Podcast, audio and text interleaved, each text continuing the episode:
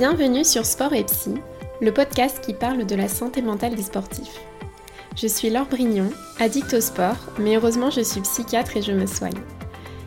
Ici, on réfléchit sur son rapport au sport et sur sa santé mentale, sans prise de tête et surtout sans tabou.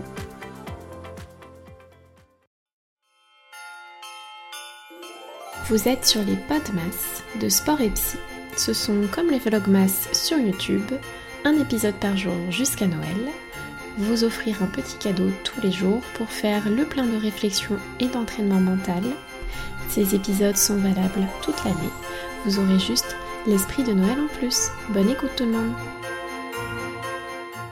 Hello les amis, je suis trop trop ravie de vous retrouver à nouveau dans ce nouvel épisode de Podmas. Franchement, je le dis à chaque fois que je suis trop trop ravie, mais c'est vraiment vrai. J'adore passer ce petit moment avec vous, j'adore enregistrer, j'adore euh, vous partager toutes mes plus grandes passions. J'espère que ça vous plaît autant qu'à moi. Et j'adore me dire que pour certains, je passe un petit moment avec vous tous les jours. Je le dis à chaque fois à la fin de l'épisode, mais franchement, si les épisodes vous plaisent et que vous avez envie de soutenir tout ce petit travail que je fais, que, que j'adore faire et que j'aurais envie de partager à encore plus de monde, N'hésitez pas à le, partager, ça me ferait trop plaisir de voir que vous le partagez, que ce soit dans vos stories si vous m'écoutez, que ce soit dans vos petits retours sur Instagram. D'ailleurs, n'hésitez pas à me poser euh, vos questions si vous avez des interrogations un peu euh, réflexion, un peu psy, un peu métaphysique sur... Euh, tout ce qu'on peut trouver comme problématique en sport, vraiment c'est ma passion et je, je me ferai un plaisir d'y répondre. Et justement, L'épisode d'aujourd'hui part d'une question qui m'a été posée par Pierre sur euh, Instagram qui me demandait mais comment rebondir après une erreur, après un échec et après une course ratée? Et pour euh, aborder cet épisode de façon, on va dire, positive, parce que j'aime vraiment prendre les choses positivement et axer sur les forces plutôt que ben, sur les faiblesses. C'est d'ailleurs clairement ce qu'on appelle l'approche de psychologie positive, qui s'axe sur le positif pour faire en sorte que les personnes, d'une part, aillent mieux et puissent se diriger vers plus d'épanouissement, plus de satisfaction et plus de sens dans leur vie personnelle. Et je vous parle de ça pourquoi? Pourquoi? Parce que selon moi finalement, le secret pour faire la course parfaite, mis à part évidemment le coup de chance, c'est de procéder par essai-erreur.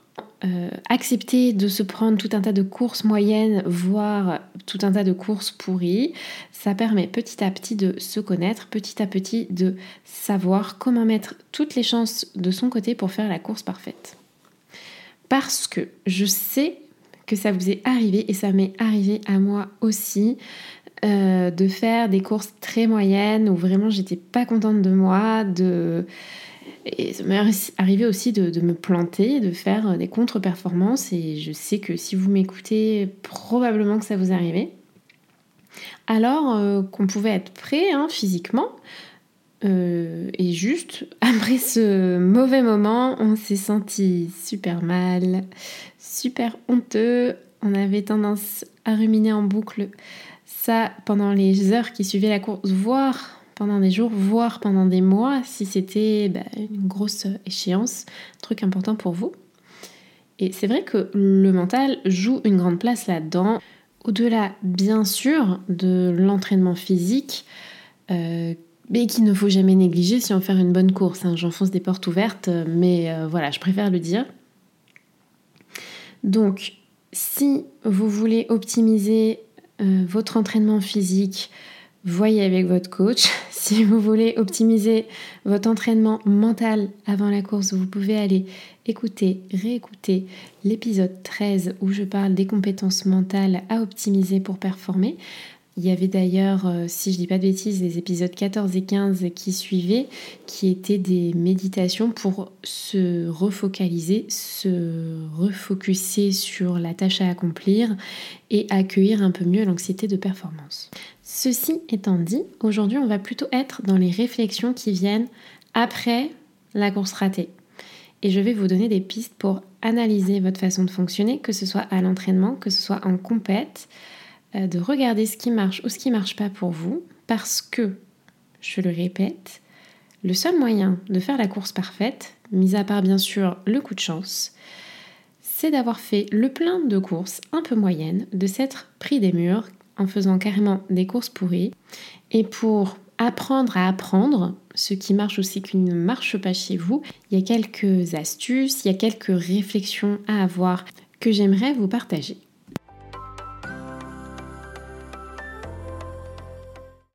La première chose à faire, euh, la première chose à laquelle réfléchir, c'est de regarder dans quel état vous vous êtes mis physiquement après un entraînement ou une compète un peu ratée.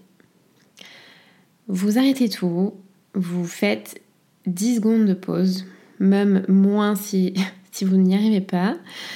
Euh, et vous, juste, vous regardez dans quel état vous vous êtes mis ces derniers jours, ces dernières heures. Est-ce que vous êtes fatigué de la course Ou alors est-ce que vous êtes fatigué de plusieurs jours, voire depuis plusieurs semaines? Est-ce que vous avez des douleurs physiques liées à la course ou alors des douleurs que vous laissez traîner depuis longtemps? Est-ce que vous avez mangé des choses ou mangé de certaines façons qui ne vous a pas réussi? Est-ce que vous avez négligé votre récupération? Est-ce que vous n'avez pas trop trop écouté vos signaux de fatigue? Euh, comment était aussi votre état de forme général ces derniers jours? Parce qu'il y a toujours des hauts et des bas, il y a toujours des jours avec, des jours sans. On peut être malade, tout simplement. On peut avoir ses règles, on peut être débordé, on peut juste aussi avoir le droit d'avoir un jour sans, sans raison apparente parce que ça arrive, que ça fait partie de la vie, que ça fait partie du game. C'est ok et ben, ma foi, il va falloir apprendre à l'accepter.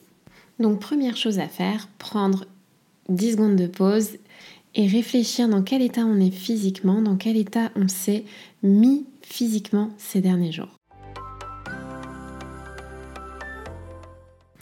Après avoir fait le petit check-up physique, je vous donne la deuxième piste de réflexion. La deuxième piste de réflexion, déjà, vous re-respirez un coup, vous refaites une petite pause de quelques secondes vous allez me détester parce que je vous dise ça. Et vous regardez aussi dans quel état vous êtes, dans quel état vous vous êtes mis, mais cette fois psychologiquement. Euh, est-ce que votre état d'esprit était plutôt déter, en mode couteau entre les dents? Est-ce que votre état d'esprit était accaparé par autre chose? Les problèmes perso, les problèmes de travail, euh, de potes, de mecs, de meufs, de famille. Et je précise que Pareil, c'est normal que ça fait partie de la vie et que ça fait partie du game. Mais vous pouvez, au-delà des environnements extérieurs et de votre état d'esprit au moment de l'entraînement, au moment de la course, vous pouvez regarder quelles radio mentales tournent en boucle, quelles radio mentales se sont allumées justement pendant que vous étiez un peu dans le mal. Alors, ça commence souvent par la radio. Ouh là là, je suis pas en forme, ça va pas. puis ça passe en radio, oh là là, mais en fait, c'est nul ce que je fais. Et puis ça passe à la radio, mon Dieu, je suis nulle et tout le monde va le voir. Et ça se termine sur des choses du genre euh, radio, je suis au fond, je suis vraiment mauvais, mauvaise, je suis vraiment un être inférieur, ou encore, encore pire, radio, ben, comme j'ai raté, on ne va pas m'admirer, donc on ne va pas m'apprécier, je ne suis pas aimée, c'est la fin du monde. Alors, quand ces radios mentales sont allumées, et souvent elles sont allumées pendant l'effort, elles commencent à s'allumer pendant l'effort, puis après elles s'embrasent, une pensée en entraîne une autre, une radio mentale en entraîne une autre qui fonctionne encore plus fort que la précédente, notre attention va petit à petit se focaliser sur ce qui ne va pas. Et là, le drame commence à arriver. C'est-à-dire que, au-delà du fait qu'on n'a peut-être pas la forme espérée, on va avoir tendance à avoir des actions, à prendre des décisions qui se désengagent de l'objectif initial. Car en fait, euh, bah, c'est la fracture mentale hein, qui arrive et euh, on se prend un espèce de coup de massue qui est super difficile à encaisser, qui est super douloureux. La perspective de l'échec nous rend tellement rouge de honte, tellement rouge de colère, de déception, de frustration qu'en fait on se dit bah écoute foutu pour foutu, bah autant ralentir, voire au pire autant arrêter. Et là, le drame arrive car on s'enfonce doucement mais sûrement euh, dans la vraie contre-performance qui est souvent bien pire que ce qu'elle aurait été si nos pensées et nos émotions négatives ne s'étaient pas embrasées de cette façon. Euh, donc on ralentit, on a des décisions stratégiques qui sont souvent pas les meilleures, voire en fait au bout d'un moment bah juste euh, on abandonne en fait. Donc deuxième piste de réflexion, regardez dans quel état d'esprit on est, regardez dans quel état d'esprit on s'est mis, regardez un petit peu les petites radios mentales qui ont commencé à s'allumer quand vous sentiez que les choses n'allaient pas comme vous vouliez au début et regardez comment vraiment elles se sont embrasées, comment c'est devenu une espèce de d'orchestre symphonique, de radio mentale pas très positive qui vous ont poussé peut-être à prendre des décisions qui n'étaient pas du tout les décisions que vous aviez prévu de prendre au début, évidemment. On en vient à la troisième piste de réflexion. Alors attention, je sors le jargon de psy, vous allez pouvoir crâner en soirée. La troisième piste de réflexion, c'est de mettre en place de l'auto-observation. Alors, L'auto-observation, c'est vraiment une compétence mentale qui s'acquiert avec le temps, qui se construit sur plusieurs semaines, voire sur la saison, voire sur plusieurs saisons, plusieurs années. C'est quelques petites habitudes qui permettent petit à petit de prendre de la hauteur sur notre façon de fonctionner, de voir les grandes tendances qui reviennent chez nous quand on est un peu dans le mal. Alors, spoiler, les grandes tendances qui reviennent souvent, c'est la non-écoute des signaux de fatigue, la non-écoute des signaux de douleur, la non-écoute des besoins de récupération, la tendance au perfectionnisme, encore lui, euh, la tendance au toujours plus parce qu'on a besoin absolument de se sentir admiré pour se sentir donc validé et puis pour se sentir finalement apprécié pour euh, redorer encore une fois un petit peu une estime de nous-mêmes qui pourrait être un petit peu basse. Il y a aussi la tendance à être dans les extrêmes, soit j'en fais trop et je m'entraîne comme un gogol, soit je ne fais rien, soit je m'entraîne de façon aléatoire, mais je m'inscris quand même euh, à des courses ou je m'inscris quand même à ce, compète qui a l'air dur, on ne sait jamais, etc., etc. Vous pouvez continuer la liste sûrement à l'infini. Alors, je n'ai pas de méthode miracle à vous proposer pour vous auto-observer. Ce n'est pas la méthode la plus sexy du monde. En fait, il faut bêtement incarner un stylo ou votre plus beau tableur Excel ou tableur Google Sheet. Euh, moi, je l'ai carrément Enfin, carrément. Moi, j'avais un petit plan d'entraînement que m'avait aidé à faire le coach euh, sur un tableur Excel. Et en fait, juste en face, je, mettais des petites couleurs, genre vert quand j'étais bien, vert euh, rouge, pardon, quand j'étais moins bien, et puis rose quand ça allait moyen, vert clair quand ça allait moyen plus. Et j'essayais à côté de ça de mettre un peu les, les éléments que j'avais pu avoir dans mon quotidien ou dans mes entraînements, les petites douleurs, la fatigue, les événements extérieurs, pour pouvoir petit à petit commencer à, observer ce qui fonctionnait ou pas pour moi. Donc moi j'ai fait le truc un peu à l'ancienne sur mon tableur Excel, mais il y a des applications comme euh, Garmin. Franchement l'application Garmin, mais elle est, je la trouve trop bien faite. On peut vraiment rentrer les données au fur et à mesure, rentrer l'état de forme, rentrer la performance à peu près moyenne que vous avez faite, si vous sentiez bien, si vous sentiez pas bien, si vous étiez malade, euh, si vous avez mangé telle chose, telle chose, euh, si vous aviez des douleurs. Enfin, franchement, euh, je, trouve ça assez complet. Sinon, si vous préférez faire la chose un petit peu à l'ancienne, je vous propose quand même une petite façon de faire. Alors, en gros, il y a deux colonnes. D'un côté de la feuille, vous pouvez noter votre état de forme de 0 à 10 et votre état de sérénité de 0 à 10 sur les derniers jours. Alors, soit vous le notez, soit vous mettez une couleur. Moi, genre, je mettais en vert quand, c'était bien, je mettais en rouge quand c'était moins bien, et quand c'était entre les deux, je mettais du rouge clair, du rose ou du vert clair. Donc première colonne et dans la colonne d'en face, vous pouvez refaire les grandes lignes euh, des événements de ces derniers jours, des événements de vos derniers entraînements et bien sûr les grandes lignes du film de votre dernière course. Et vous pouvez noter toutes les petites choses qui vous viennent à l'esprit et qui auraient pu avoir un impact comme par exemple euh, le manque de sommeil, hein, un grand basique, comme euh, les prises alimentaires un peu aléatoires ou les nouveaux aliments que vous avez essayés, ou les quantités euh, qui n'ont pas forcément été adaptées, trop, trop peu. Euh, les prises de tête aussi, quand on se prend trop la tête au niveau alimentaire, euh, la charge mentale est telle qu'on n'a plus l'esprit à être dans l'entraînement. Ça peut être aussi des déplacements professionnels pour les vacances, les embrouilles que vous pouvez avoir avec votre conjoint, vos enfants, vos potes, vos, collègues. Euh, bref, tout le, petit panel des problèmes pro, perso, les petites maladies, les petites infections, enfin la vie quotidienne en fait.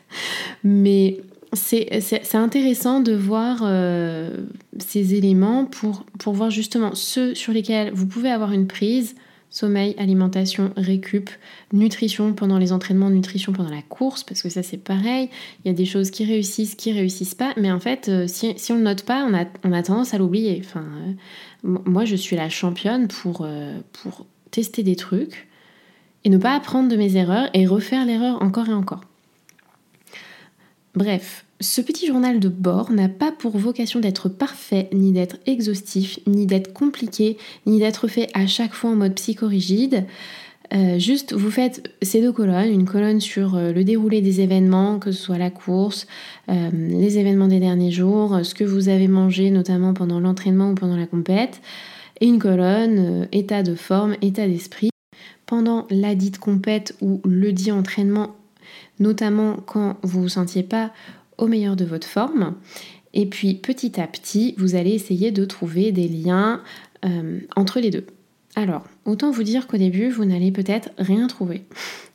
Mais à force, le fait euh, d'écrire, de prendre deux, trois notes, euh, il n'y a pas besoin d'écrire un roman hein, ou de réfléchir régulièrement sur votre façon de faire, après une course, après un entraînement ou même après une grosse période de préparation, bah, petit à petit en fait ça va muscler euh, vos capacités à prendre du recul et à analyser votre fonctionnement, à prendre de la hauteur, en fait un peu comme le ferait un coach en vrai.